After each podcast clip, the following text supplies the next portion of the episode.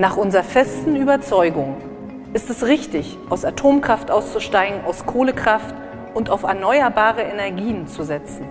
Auf dem Weg dorthin brauchen wir als Brückentechnologie das Gas aus der Ostseepipeline. So hat Mecklenburg-Vorpommerns Ministerpräsidentin Manuela Schwesig letztes Jahr begründet, warum ein Zweck ihrer angeblichen Klimastiftung der Bau der Nord Stream 2 Pipeline von Russland nach Deutschland ist. Jetzt entspinnt sich daraus ein großer Politskandal.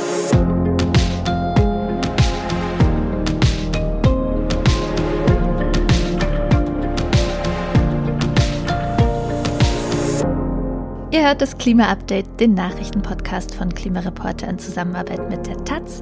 Ich bin Susanne Schwarz und spreche heute mit meiner Kollegin Verena Kern. Hallo Verena. Hallo Susanne. Gleich kurz zu unseren Themen für heute. Wir gucken uns neue Entwicklungen und vor allem Verhaftungen der noch recht neuen Klimabewegung an, äh, die sich letzte Generation nennt. Dann geht es um eine Studie, die hat gefragt, für welche Begrenzung der Erderhitzung reichen eigentlich die bisherigen Klimaziele auf der ganzen Welt? Und dann geht es um Rücktrittsforderungen und sonstige Kritik gegenüber Manuela Spesig. Ähm, ja, was ist da gerade los in Mecklenburg-Vorpommern? Da sprechen wir auch gleich drüber. Unser erstes Thema sind die neuen Aktionen der Protestgruppe Letzte Generation. Also um erstmal ein bisschen Rückblick zu machen, bislang haben die Aktivistinnen vor allem Straßenblockaden durchgeführt, auf Autobahnen, Autobahnen, Zufahrten, Zufahrten zu Flughäfen. Und seit Anfang des Jahres gab es Dutzende von diesen Aktionen in mehreren Städten und auch in Österreich. Die AktivistInnen haben sich an Fahrbahnen festgeklebt und haben auch ölartige Flüssigkeiten verschüttet. Ähm, einmal haben sie auch ein Rettungsfahrzeug nicht durchgelassen und ähm, bei diesem Verschütten von Flüssigkeiten sind auch mehrere Radfahrer ähm, haben sich dann verletzt, weil sie da ausgerutscht sind.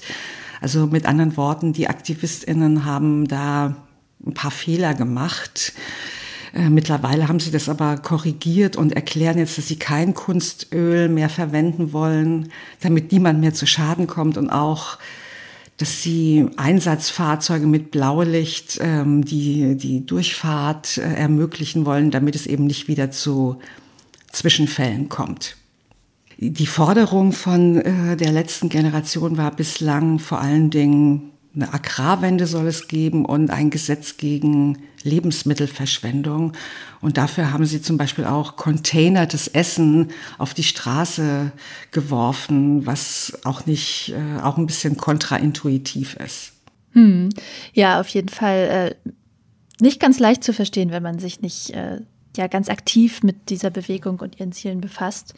Und jetzt gibt es eine neue Aktionsform der letzten Generation und zwar äh, hat die Gruppe am Dienstag den Bürgersteig vorm Bundeswirtschaftsministerium hier in Berlin aufgerissen und symbolisch sozusagen ein Pipeline-Rohr verlegt, in Anführungszeichen, äh, um gegen den Ausbau von Infrastruktur für Öl und Gas zu protestieren. Ähm, genau, und da haben die sich, es ist echt interessant, wie sie vorgegangen sind, oder?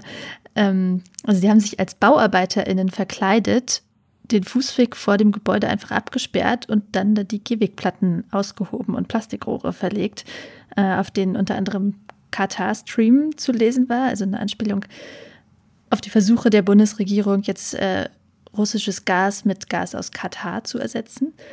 Ähm, ja, das hat wirklich geklappt. und die AktivistInnen, äh, die setzten sich dann vor das Gebäude und hielten einen Banner hoch mit der Aufschrift äh, Stoppt den fossilen Wahnsinn bis die Polizei die Aktion dann doch beendete. Ähm, es gab auch wieder Festnahmen, äh, um die Gefahr von der Öffentlichkeit abzuwenden. Also so argumentiert zumindest die Polizei. Äh, das heißt, um die Aktivistinnen an weiteren Aktionen zu hindern. Auch zuvor hat es schon hunderte von Festnahmen gegeben und Ermittlungsverfahren sind eingeleitet worden, unter anderem wegen Nötigung, gefährlicher Eingriff in den Straßenverkehr, Körperverletzung und Sachbeschädigung. Also ich habe den Eindruck, dass es der Gruppe auch darum geht, das drauf anzulegen, festgenommen zu werden. Ne? Absolut. Ja. Begonnen hat es mit dem Hungerstreik äh, vor der Bundestagswahl, an dem sich bis zu sieben junge Menschen beteiligt haben. Ihre Forderung war, ein Gespräch mit Olaf Scholz zu führen, glaube ich, wenn ich mich richtig erinnere. Und die Forderungen waren eben, das habe ich vorhin schon erwähnt, vor allen Dingen Agrarwende und ein Gesetz zur Vermeidung von Lebensmittelverschwendung. Und jetzt kommt aber auch eine neue Forderung hinzu, nämlich keine neue fossile Infrastruktur von Öl, Kohle und Gas. Und ich könnte mir vorstellen, dass das vielleicht ein bisschen besser funktionieren wird als diese bisherige ähm, Strategie. Und die Aktivistinnen haben jetzt auch weitere Aktionen angekündigt. Äh, ich bringe mal ein Zitat. Ab kommender Woche werden wir die Pipelines von Öl und Gas, die durch unser Land fließen, friedlich abdrehen, um uns im, mit Namen und Gesicht dem fossilen Wahnsinn in den Weg zu stellen. Also ich kann mir darunter bis jetzt noch nicht so richtig was vorstellen, was friedlich abdrehen bedeutet, aber wir werden es ja sehen. Hm. Also es klingt auf jeden Fall so, als wäre Teil der neuen Strategie, äh, auch auf Sabotage zurückzugreifen, statt äh, symbolisch zu protestieren. Ja, wir werden es, ich, ich weiß es noch nicht, wir, wir, wir werden es ja sehen. Mhm. Also der Claim der Bewegung ist ja auf jeden Fall schon lange, also hat auch schon lange mit der Klimakrise zu tun. Nämlich also wir, die jetzt heute am Leben sind, wir sind die Letzten, die den unumkehrbaren Kollaps des Klimas noch verhindern können. Ähm, das ist jetzt auch die Überleitung zu unserem nächsten Thema, denn wie es darum steht, das zeigt eine neue Studie im Fachmagazin Nature, äh, die sich sozusagen die bisherigen Klimazusagen der Länder angeschaut hat und zu dem Ergebnis kommt, dass wir damit unter zwei Grad bleiben könnten im globalen Durchschnitt.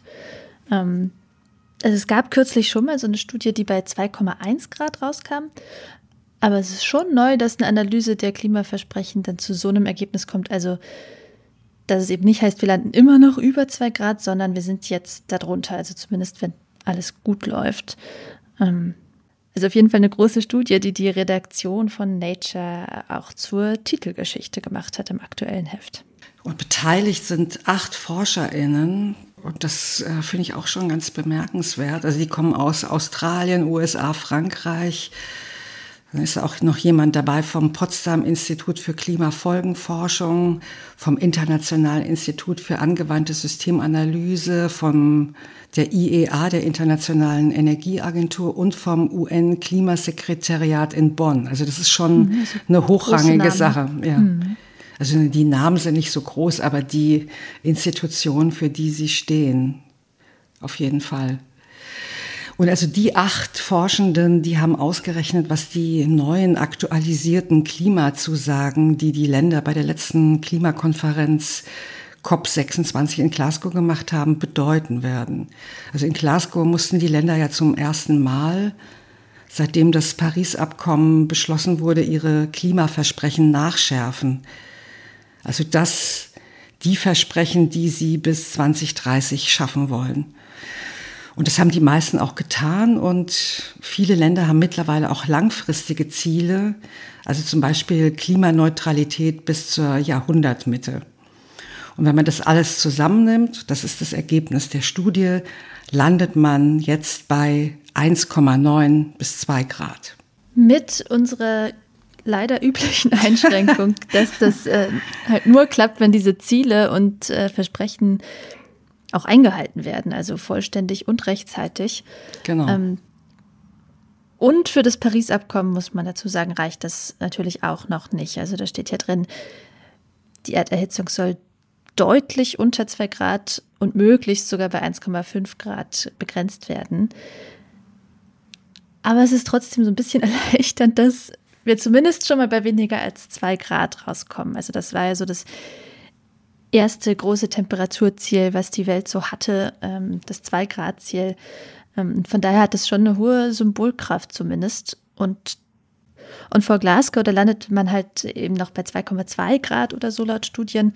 Vor Paris, was ja 2015 war, also die große Pariser Weltklimakonferenz, wo das Pariser Weltklimaabkommen beschlossen wurde, ähm, da hieß es immer, oh, wir landen noch bei drei bis vier Grad. Also zumindest auf dieser Ebene der politischen Ziele geht's doch voran. Ja. Der Hauptautor der Studie, Malte Mainzhausen, der hat dann auf Twitter einen Thread geschrieben. Noch ein Wort zu dem äh, Autor. Er war früher beim PIC, also beim Potsdam Institut für Klimafolgenforschung. Jetzt lehrt er in Australien in Melbourne und er ist auch Autor beim neuen IPCC-Bericht, beim Weltklimabericht. Und in diesem Thread auf Twitter schreibt er über die Studie, das finde ich ein ganz schönes Zitat, es ist eine Geschichte mit guten und schlechten Nachrichten. Es ist ein halbvolles und halbleeres Glas. Wir könnten zwei Grad erreichen, wenn die Versprechen eingehalten werden, aber gerade nur so unter zwei Grad und nicht deutlich unter zwei Grad wie im Pariser Abkommen gefordert. Aber wir brauchen jetzt viel mehr für 1,5 Grad und noch in diesem Jahrzehnt. Und dann gab es natürlich auch Reaktionen auf Twitter auf seinen Thread und eine fand ich auch sehr gut. Zwei Grad als halbvolles Glas zu bezeichnen, ist völliger Wahnsinn, hat einer geschrieben. Mhm. Ja, also es ist auf jeden Fall so, dass all diese Klimazukünfte sozusagen ne, auf jeden Fall gefährlichere Welten sind als die, die wir jetzt haben was die klimatischen Bedingungen angeht. Und eine 2-Grad-Welt würde im Vergleich zu einer 1,5-Grad-Welt ja eben auch noch mal deutlich unsicherer sein. Also nur mal um so ein paar Beispiele rauszugreifen. 400 äh, Millionen Menschen mehr wären extremer Hitze ausgesetzt und Wassermangel. Ähm, doppelt so viel wie bei 1,5 Grad. Äh, der Meeresspiegelanstieg äh, wäre um mindestens 10 Zentimeter höher. Also wir sagen ja immer, oder es heißt immer, jedes Zehntelgrad zählt und das trifft da auch zu. Also eine geringere Erwärmung würde halt für Menschen, aber auch für Tiere und Pflanzenarten halt äh, mehr Möglichkeiten bieten, sich anzupassen. Ja, genau. Jemand anderes schrieb auf Twitter, ich sehe nur ein Problem, keiner hält sich an seine Zusagen. Das ist natürlich überspitzt formuliert, aber es trifft auch einen Punkt. Denn am Ende des Tages kommt es immer darauf an, was die Politik tatsächlich macht. Und das finde ich ist eine ziemlich gute Überleitung zu unserem dritten Thema, zu Manuela Schwesig. Genau, Manuela Schwesig, äh, Ministerpräsidentin von Mecklenburg-Vorpommern und in der SPD, will nicht zurücktreten. Hat sie heute gesagt. sie, hat sie heute, genau am Donnerstag, wir nehmen am Donnerstag auf, äh, da hat sie das heute gesagt. Ähm, und genau diesen Rücktritt haben aber diese und letzte Woche viele gefordert, äh, beziehungsweise Schwesig auch sonst harsch kritisiert. Und ich, ich vielleicht sage ich einfach noch mal ein paar Worte dazu, was eigentlich passiert ist und worum es eigentlich geht. Das Land Mecklenburg-Vorpommern hat eine Stiftung, deren voller Name Stiftung des Landes Mecklenburg-Vorpommern für Klimaschutz und Bewahrung der Natur, Stiftung Klima- und Umweltschutz MV ist.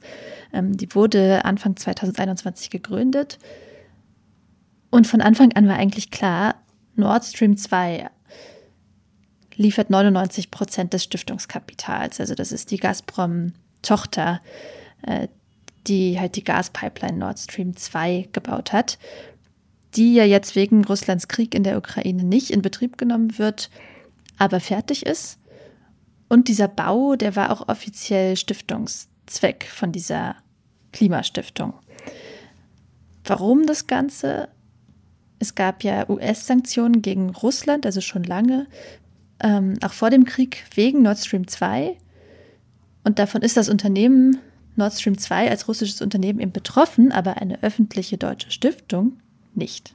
Frau Schwesig hat es in ihrem Video, von dem wir am Anfang ja einen Ausschnitt gehört haben, selber ganz klar ausgesprochen. Ich glaube, das ist sogar mein Lieblingssatz, der jetzt kommt. Die Fertigstellung der Ostsee-Pipeline wird bedroht, hat sie gesagt, durch amerikanische Sanktionen aus eigenem wirtschaftlichen Interesse der Amerikaner. Deshalb wäre es wichtig, diese Sanktionen zurückzunehmen. Also aus heutiger Sicht noch mehr ein Hammer als damals. Mm, das ist ein Video, was sie selbst auf ihren Social-Media-Kanälen gepostet hat, äh, als diese Stiftung an den Start gegangen ist. von Januar 2021. Ich habe es mir angeguckt. Das ist nur zwei Minuten lang und ich kann nur empfehlen, jedem sich das mal anzuschauen, also anzuhören. Es ist wirklich nur zwei Minuten lang. Ja, so hat Manuela Schwesig diese Stiftung halt präsentiert, als die an den Start gegangen ist. Und die Kritik war von vornherein, geht es denn hier überhaupt vorrangig um Klimaschutz? Und ähm, ja, seitdem ist nach und nach rausgekommen, also die Stiftung hat wirklich äh, einen Geschäftsbetrieb geführt, hat sogar ein Schiff gekauft, das direkt am Pipeline-Bau beteiligt war. Und jetzt äh, gab es zuletzt Medienberichte, unter anderem von der Welt, ähm, wo es um Unterlagen aus Schwesigs Staatskanzlei geht. Ähm, und die ja eine praktisch permanente Absprache zwischen Landesregierung in Mecklenburg-Vorpommern und Nord Stream 2 nachweisen, bis hin zum Wording der öffentlichen Präsentation dieser Stiftung. Und das kann man sich, glaube ich, äh, ganz gut vorstellen bei dem Zitat, das äh, du auch gerade nochmal gebracht hast, Verena. Ähm, ja, also auf jeden Fall, es gab großen Einfluss von Nord Stream 2 das heißt von Gazprom und das heißt wiederum, weil ja Gazprom ein Staatskonzern ist, äh, von Russland. Ja, genau. Aber man muss natürlich auch wirklich sagen, Gas als Brückentechnologie, was Frau Schwesig da in ihrem Video auch sagt, das hat natürlich mit Klimaschutz überhaupt nichts zu tun. Also deswegen war diese ganze Idee von dieser Klimastiftung in meinen Augen sowieso von vornherein fragwürdig. Ne, zumindest äh, ist fragwürdig, warum wir dafür noch eine Pipeline von Russland nach Deutschland brauchen. Ne? Also so die gängigen Klimaneutralitätsstudien, die gehen schon davon aus, dass wir mehr Gas und auch neue Gaskraftwerke häufig brauchen, äh, um unsere Kohle- und Atomausstiegspläne umzusetzen, also zumindest so, wie es bisher geplant ist. Aber ja, es gibt ja schon Pipelines, auch von Russland nach Deutschland, äh, mehrere. Und da ist dann schon die Frage, warum brauchen wir noch so ein Milliardenprojekt, äh, was sich nicht rechnen wird, wenn wir die Klimaziele einhalten wollen.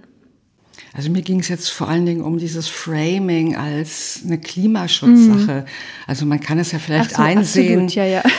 dass, dass auf dem Weg zur Klimaneutralität mhm. Gas noch eine Rolle spielen muss, aber das kann man dann nicht irgendwie Klimaschutz nennen, meiner Meinung nach. Da, da stimme ich voll mit dir überein, das stimmt. Also Gaspipeline wird niemals ein Klimaschutzprojekt sein.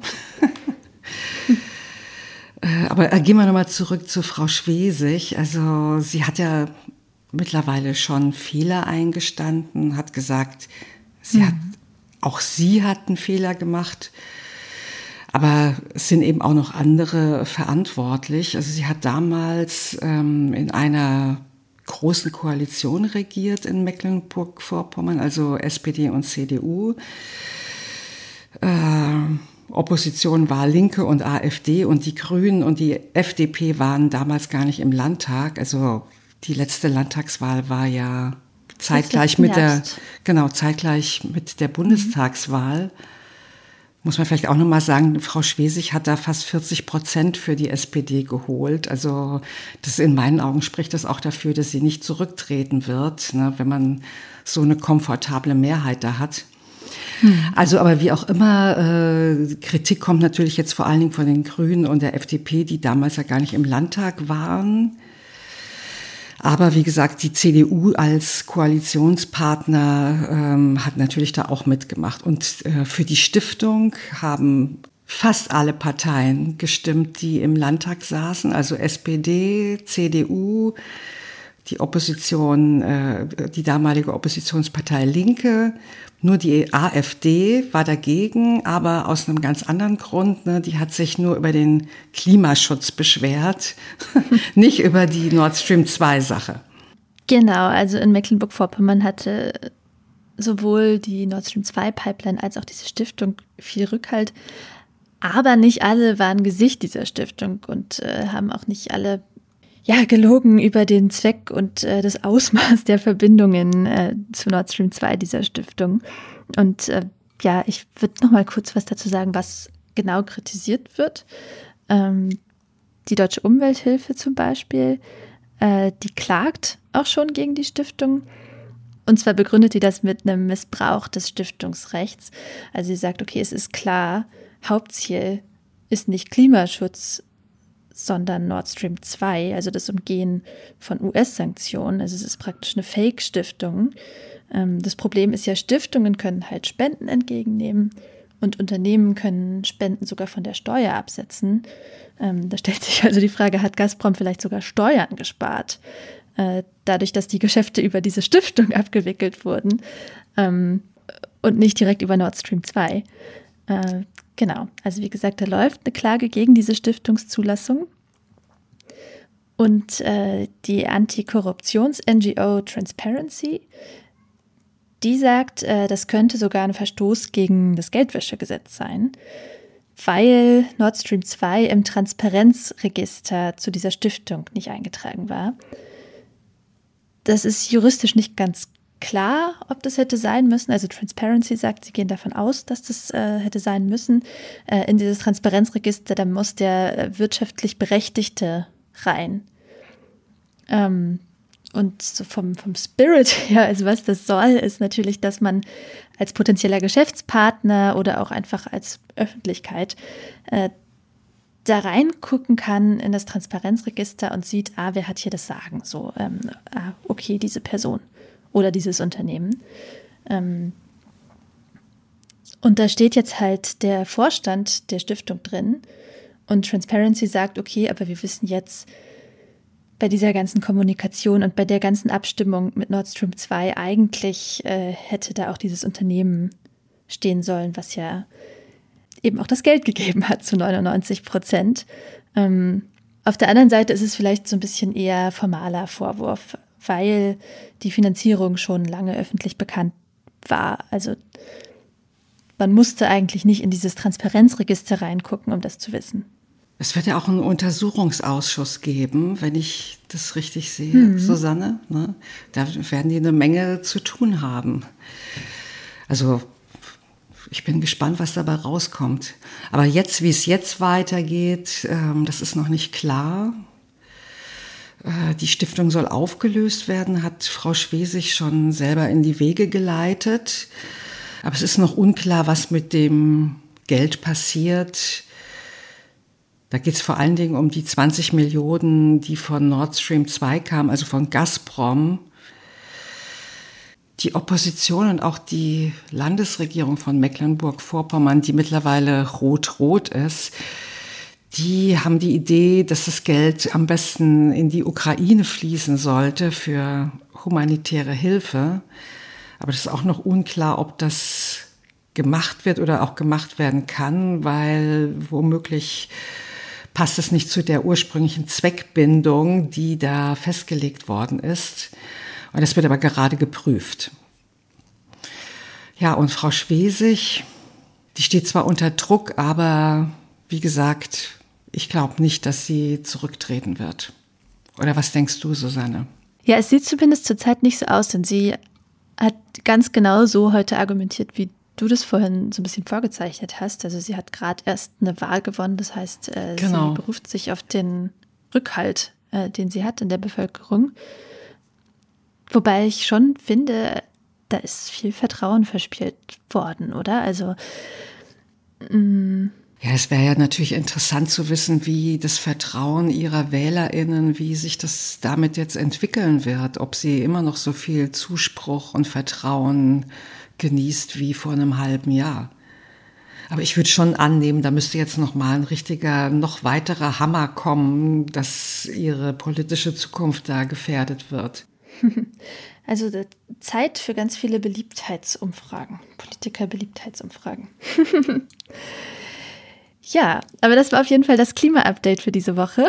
Äh, wir werden dann am Ende mit der Folge. Wenn ihr Fragen oder Anmerkungen habt, dann schreibt uns gerne an klima-update.klimareporter.de. Und wenn euch der Podcast gefällt, dann abonniert ihn doch gerne, damit ihr keine Folge verpasst. Und über Bewertungen in eurer Podcast-App freuen wir uns natürlich auch. Und jetzt ein schönes Wochenende. Tschüss. Ciao.